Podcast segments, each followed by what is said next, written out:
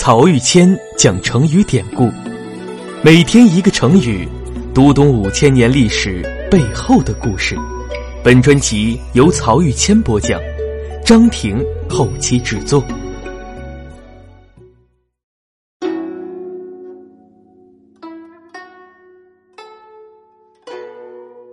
这一讲我们接着来说《山海经》里的故事。今天跟大家分享的成语是“精卫填海”。在《山海经》的北山经里讲了这么一个故事：说有一座叫发鸠的大山，山上生长了很多的桑柘木。桑柘木啊，就是一种很珍贵的木材。在这个桑柘木上面有一种小鸟，这种鸟的样子很像乌鸦，头上有花纹，嘴的部位是白色的，脚爪是红色的，名字叫做精卫。为什么叫精卫呢？因为它叫起来就是精卫精卫，好像布谷鸟叫起来是布谷布谷一个样子。据说精卫鸟啊，原本是炎帝神农氏的小女儿女娃。有一天，女娃到东海去游玩，结果不慎淹死在海里。从此以后，女娃就化成了一只鸟，就是精卫。因为淹死在大海里，她就对海非常的怨恨，总想要把海填平。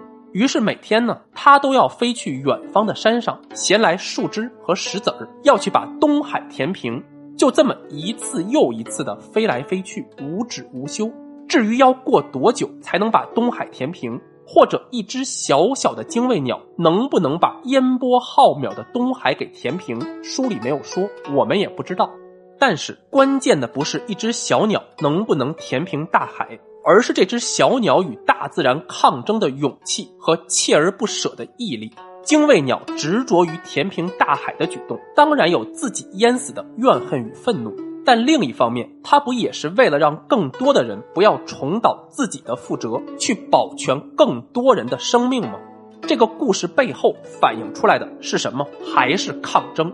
跟愚公移山一样，精卫填海的故事，其实也是在讲中国古人是怎么样去战天斗地、改造自然的。哪怕我自己的力量是微小的，哪怕我每一次只能衔一根树枝、一块小石子儿，但是我的志向是不可以改变的。我日复一日的去做这些事情，终有一天，大海会被我填平，大山会被我移走。去年呀，一位哈佛大学的教授，美国白人，他来中国做讲座，专门提到中国文化里的抗争精神。他说，我们的神话里，火是上帝赐予的；希腊神话里，火是普罗米修斯偷来的；而在中国的神话里，火是他们钻木取火，坚韧不拔，摩擦出来的。这就是区别。他们用这样的故事告诫后代，要与自然做斗争。就在这场讲座里，那个教授还提到精卫和另一个神话人物刑天的故事。他是这么说的：一个女孩被大海淹死了，她化作一只鸟复活，想要把海填平。这就是抗争。一个人因为挑战天神的权威被砍下了头，可他没死，而是挥舞着斧子继续斗争。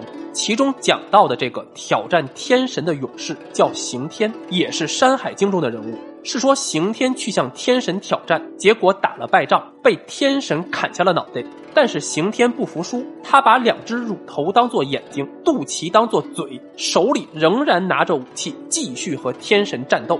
这两个故事啊，被陶渊明用二十个字给概括了出来：精卫衔微木，将以填沧海；刑天舞干戚，猛志故常在。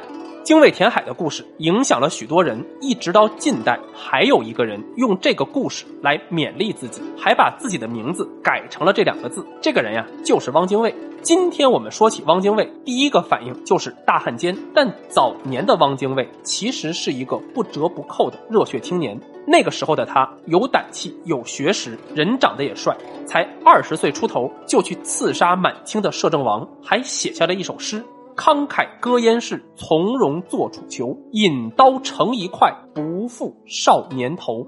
这首诗啊，和青年汪精卫的英雄举动，在当时呢也是迷倒了无数人。至于汪精卫晚年叛国投敌，我觉得可以用另一个成语来完美解释，就是“米不有出，显克有终”。这个成语，我们以后讲到商朝故事的时候再跟大家分享。那精卫填海的故事就跟大家聊到这儿，下一讲我们来聊聊嫦娥奔月的故事。